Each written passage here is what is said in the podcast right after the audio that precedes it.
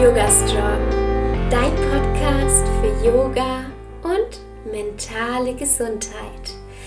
Hallo und herzlich willkommen. Ich bin Alexa Katharina und ich unterstütze Menschen dabei, Yoga in ihr Leben zu integrieren und nachhaltig an ihrer mentalen und körperlichen Gesundheit zu arbeiten. Heute ist die Steffi bei mir zu Besuch und wir sprechen darüber, wie man ins Hier und Jetzt kommt. Vielleicht kennst du das ja auch. Du sitzt auf der Matte und irgendwie kommst du auf der Matte nicht an. Und das Zauberwort dazu ist Achtsamkeit und wie man wirklich auf der Matte ankommt und das eben auch im Alltag lernen kann. Darum soll es heute gehen. Ja, ich freue mich riesig, dass du heute hier bist, liebe Steffi. Erzähl doch mal, wer bist du und was machst du? Schön, dass ich hier sein darf. Vielen Dank, liebe Alexa. Mein Name ist Steffi Altendorf. Ich bin Anusara-Yoga-Lehrerin. Ich wohne in der Nähe von München und ähm, unterrichte jetzt seit zehn Jahren genau Yoga. Habe mich vor zehn Jahren selber selbstständig gemacht. Und vor ein paar Jahren kam dann bei mir immer mehr die Liebe zu der Meditation und der Achtsamkeitspraxis. Habe dann eine Ausbildung als Meditations- und Achtsamkeitslehrer gemacht. Genau, und bei uns hier im Münchner Osten, in Egelharting, habe ich noch ein Yoga-Studio, das Matanga Yoga-Studio in Egelharting, das ich noch betreibe. Sehr spannend, danke dir fürs Teilen. Was ist ein Anusara Yoga? Anusara Yoga ist ein Hatha-Yoga-Stil, also hervorgegangen von dem Gründer John Friend, der selber Iyengar-Schüler ähm, war. Und das Anusara Yoga ähm, zeichnet sich dadurch auf, dass es sehr genaue Ausrichtungsprinzipien hat, biomechanische Ausrichtungsprinzipien, mit denen wir die Asanas sehr genau und therapeutisch ausrichten können. Und ähm, die Philosophie, die so ein bisschen dahinter steckt, die yogische Philosophie basiert auf dem Tantra, also einer sehr, sehr lebensbejahenden, positiven Philosophie. Und die fließt auch immer mit in die Anusara-Yoga-Stunden mit ein. Das ist sehr spannend. Vielen Dank fürs Teilen. Und du hast ja mir schon im, im Vorfeld erzählt, dass du dich sehr mit dem Thema Achtsamkeit beschäftigst. Was ist denn für dich überhaupt Achtsamkeit? Also die Definition von Achtsamkeit, die ich am liebsten mag, weil es die kürzeste ist und die, die man sich am besten merken kann, ist einfach Achtsamkeit, ähm, dass man im Hier und Jetzt ist, ohne zu bewerten. Und ähm, es gibt natürlich noch längere ähm, Definitionen, aber grundsätzlich geht es bei der Achtsamkeit immer darum, dass man sich bewusst dafür entscheidet, die Aufmerksamkeit auf das zu lenken, was gerade da ist, auf diesen gegenwärtigen Moment. Und ganz wichtig, dieser zweite Aspekt, das nicht zu bewerten, weil wir einfach so schnell in das Urteilen gehen, in das Kategorisieren, ähm, in Schubladen schieben, in Stereotypen zu denken unseren Gewohnheiten nachzugehen, mag ich, mag ich nicht, finde ich gut, finde ich schlecht. Und das einfach mal außen vor zu lassen und nur zu gucken, was gerade ist. Ja, du, du sagst dass dieses im Hier und Jetzt sein und nicht zu bewerten. Ich glaube, das hört sich immer ganz einfach an, aber ist gar nicht so leicht. Vor allem, wenn man dann zum Beispiel auf die Yogamatte geht und dann ähm, die Affen im Kopf anfangen rumzuturnen und dann man nicht im Hier und Jetzt ist, sondern daran denkt, was man heute noch machen muss oder was man vielleicht vergessen hat. Vielleicht ähm, muss man noch jemanden zum Geburtstag gratulieren und genau solche Dinge kommen ja oft auf der Yogamatte dann wieder in die Gedanken. Und was ist denn dein Tipp so, um im Hier und Jetzt achtsam auf der Yogamatte zu sein? Also gerade wo du das ansprichst, das ist eben genau das, wie du es beschrieben hast, dass es so schwierig ist, wenn wir mit der Praxis beginnen, weil dann werden wir uns überhaupt erstmal unserer Gedanken bewusst von diesem Aff, von diesen Affen im Kopf und unser gesamtes restliches Leben, bevor wir vielleicht angefangen haben, Yoga zu praktizieren oder zu meditieren, sind wir uns einfach dessen nicht bewusst gewesen, dass die Gedanken da sind. Also erstmal diesen Moment wertschätzen und zu sagen, ah, spannend, ne, dann sind wir bei dem Nicht-Bewerten, was da alles für Gedanken sind. Denn tatsächlich können wir einen Gedanken nie wegdrücken. Also das ist so wie mit dem, denke nicht an einen blauen Elefanten. Dann haben 99 Prozent einen blauen Elefanten vor Augen und ein Prozent ist farbenblind, so ungefähr. Ne? Also. also wir können die äh, Gedanken nicht wegdrücken, wir können, ähm, wir können sie nicht verhindern, dass sie kommen.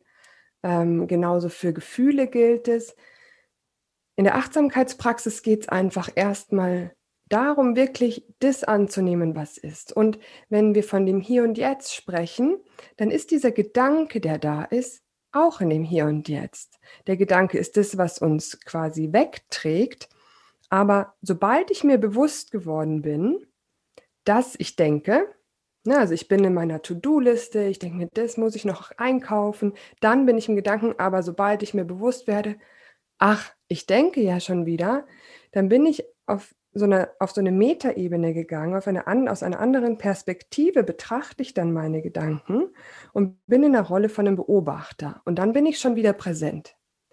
Also ich finde immer, also ich, ich gehe immer ganz gerne in diesen wohlwollenden, liebevollen Blick mir selbst gegenüber, weil kritisieren tun wir uns sowieso schon die ganze Zeit. Also das machen wir ganz automatisch. Unser Geist ist so der beste Kritiker, den es überhaupt gibt, weil das macht er ständig mit uns.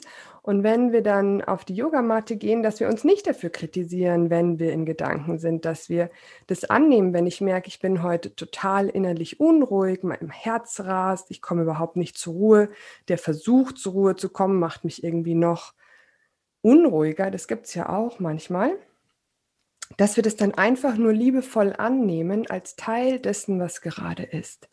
Und dann vielleicht einfach in diese Beobachterrolle gehen. Und ähm, also das ist der Schritt eins. Und was wir natürlich machen können, ich hatte gesagt, wir können die Gedanken nicht wegdrücken. Was wir machen können, ist, dass wir unsere Aufmerksamkeit lenken. Also ich kann mich dann natürlich schon entscheiden, zum Beispiel meine Aufmerksamkeit auf den Atem zu richten oder meine Aufmerksamkeit auf den Körper zu richten und wirklich ähm, den ganzen Fokus ähm, auf die Asana, die ich zum Beispiel gerade mache, lenke. Und viele Leute sagen, dass es ihnen besonders ähm, diese fordernden Yoga-Stile Spaß machen, weil natürlich je mehr wir damit beschäftigt sind, ähm, ne, wo rechter Fuß, linker Arm und all diese Dinge durchzuführen, desto weniger ist unser, also desto weniger haben wir die Möglichkeit abzuschweifen und desto mehr Ruhe kehrt ein in den Geist. Und je ruhiger wir dann in der Asana-Praxis werden, desto schwieriger und gleichzeitig aber auch wieder ein bisschen fortgeschrittener wird es, trotzdem den Geist zur Ruhe zu bringen. Und da haben wir immer diese Techniken eben, dass wir uns einen Fokus suchen, wie zum Beispiel den, den Körper, die Körperwahrnehmung oder den Atem. Mm, ja, ich mag das auch so sehr, wenn ich mich auf meine Atmung konzentriere und die Asanas auch wirklich mit der Atmung ausführe. Und dann schaffe ich es viel, viel schneller sozusagen bei mir anzukommen. Also das finde ich schon eine ganz, ganz tolle Sache mit dem Atem. Und meine Yogalehrerin in Australien hat immer gesagt, wenn du nicht atmest, dann machst du auch kein Yoga, weil die Atmung da wirklich, ja, ganz, ganz wichtig ist. Was sagst du dazu? Absolut.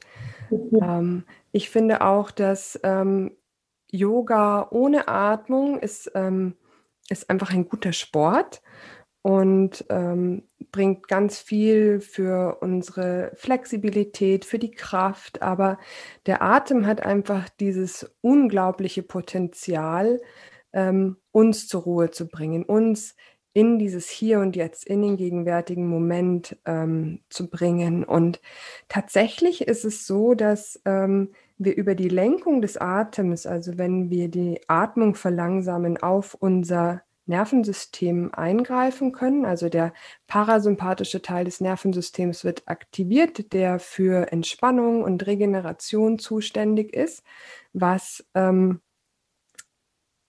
stresslindernd wirkt, was uns einfach beruhigt.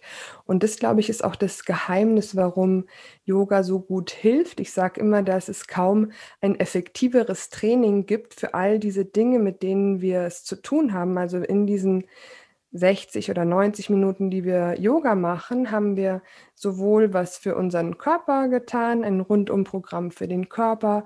Wir haben über die Atmung den Geist zur Ruhe gebracht. Wir haben, wir sind bei uns angekommen. Wir haben diese liebevolle, wohlwollende, achtsame Haltung uns gegenüber eingenommen und kommen so ein bisschen mehr auch in die Verbindung mit unserem Herzen, mit unserer Seele. Und das ist so ein bisschen, glaube ich, die Magie des Yoga, dass wir uns einfach danach so gut fühlen. Mhm, ich glaube, Magie äh, beschreibt es ganz gut. Dieser Moment nach einer Yogastunde, wenn man sich einfach nur gut fühlt. ja. Ja. Ja, Yoga ist ja nicht nur auf der Matte, sondern auch außerhalb der Matte. Wie funktioniert denn Achtsamkeit außerhalb der Matte?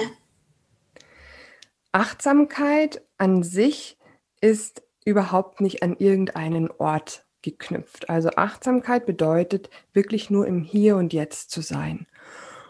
Und das heißt, es ist eine totale Alltagspraxis. Und wenn wir eine formale Achtsamkeitspraxis machen, dann wäre das die Sitzmeditation oder eine Gehmeditation. Also die klassische Meditation, in der wir unsere Aufmerksamkeit auf den Atem lenken, ist einfach eine, eine formale Achtsamkeitspraxis. Und Achtsamkeit im Alltag ist einfach nur, wenn ich wirklich ähm, im Hier und Jetzt bin. Also ich bin jetzt in dem Gespräch mit dir und das Einzige, was ich jetzt tue, ist mit dir zu sprechen. Nicht meine To-Do-Liste durchzuüberlegen, nicht ähm, über die Vergangenheit nachzugrübeln oder an den nächsten Urlaub, sondern einfach nur jetzt. Dass quasi dieses Gespräch das Wichtigste im Moment ist und du das Wichtigste im Moment bist und wir einfach nur hier und jetzt sind. Also kann ich jeden Moment zu einer Achtsamkeitspraxis machen. Und ich glaube, das ist teilweise bei einem stressigen Alltag eine richtige Herausforderung. Denn wenn zum Beispiel man Kinder zu Hause hat, dann klingelt das Telefon noch. Ähm, ja, dann ähm, klingelt vielleicht der Postbote an der Tür. Hast du da vielleicht einen Tipp, so um gerade wenn man einen vollen Alltag hat, da wirklich seine Aufmerksamkeit auf eine Sache zu richten? Ja, also in unserem Alltag ist es sehr, sehr hektisch geworden, sehr schnelllebig. Wir haben wahnsinnig viele Sinneseindrücke. Und ich glaube, das ist auch einer der Gründe, warum das Thema Yoga und Meditation und Achtsamkeit so wichtig geworden sind, weil wir ähm, irgendwo ein Tool brauchen, um damit umzugehen. Und wir haben vorhin über den Monkey Mind gesprochen, also unserem Geist fällt es wahnsinnig schwer, sich zu fokussieren. Und den größten Gefallen, den ich mir dann machen kann, ist, dass ich erst einmal ähm, all das ähm, quasi aus meiner Umgebung rausnehme, was mich ablenkt. Also wenn ich mich konzentrieren möchte, dass ich dann zum Beispiel ähm, das Handy ausschalte oder mir nur bestimmte Zeiten nehme, in denen ich mich meinem Handy und all diesen Dingen, die darauf passieren, widme.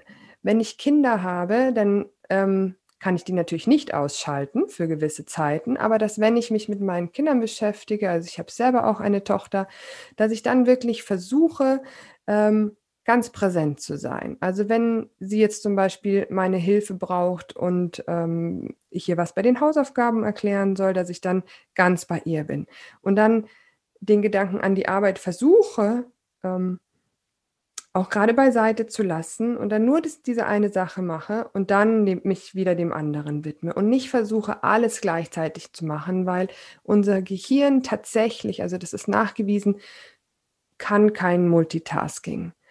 Und ähm, es kann sehr schnell wechseln zwischen der einen und der anderen Sache. Unsere Gedanken können sehr, sehr schnell wechseln, aber wir können es nicht gleichzeitig machen.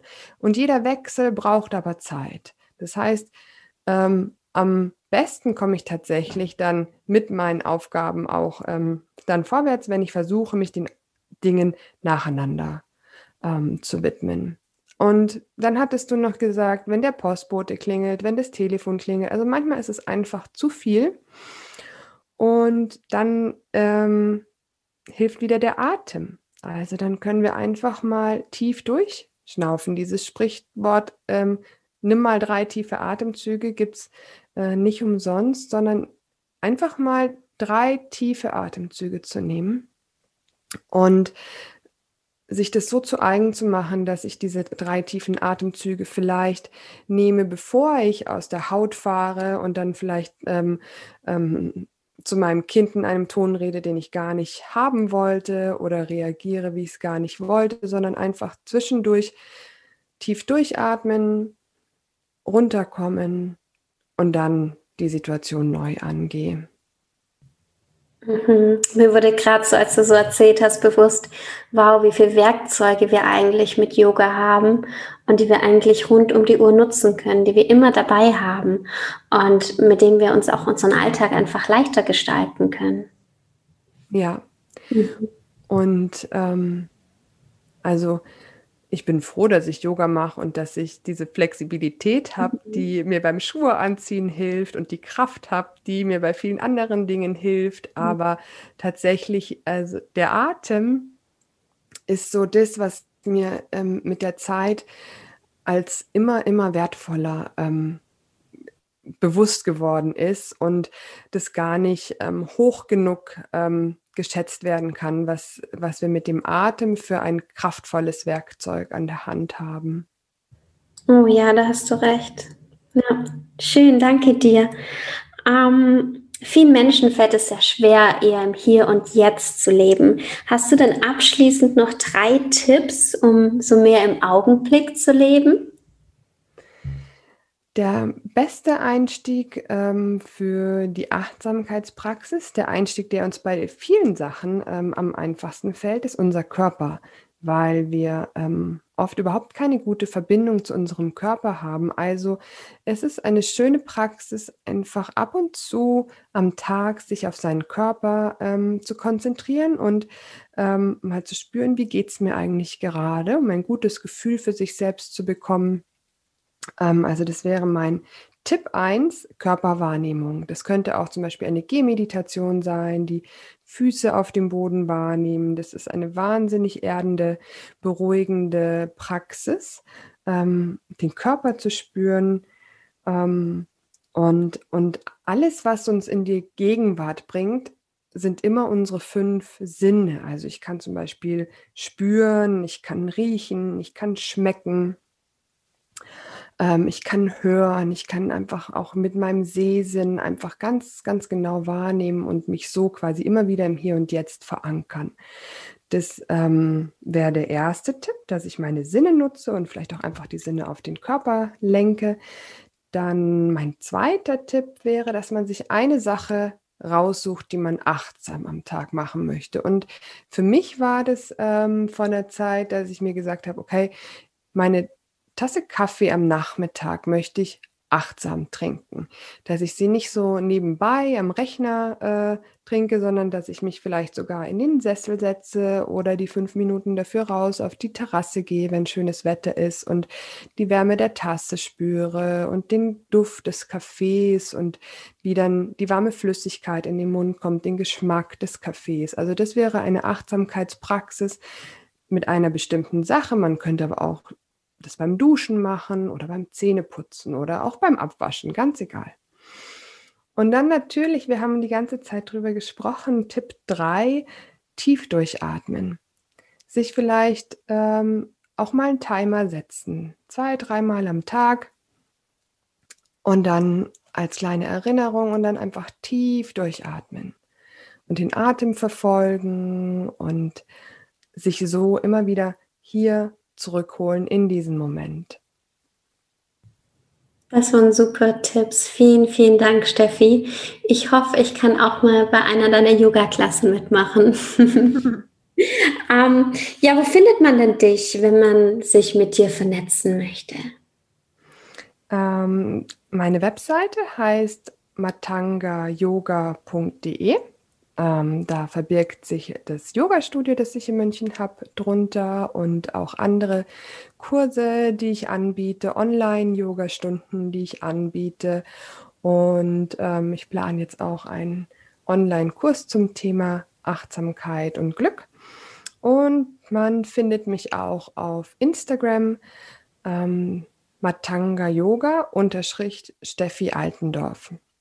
Und dort teile ich auch ähm, Themen, Dinge zum Thema Achtsamkeit aus der Yoga-Philosophie ähm, und werde auch ähm, plan dort auf Instagram auch einen kleinen Achtsamkeitspraxis, dass ich einfach so jeden Tag so kleine Achtsamkeitstipps mit den Followern teile.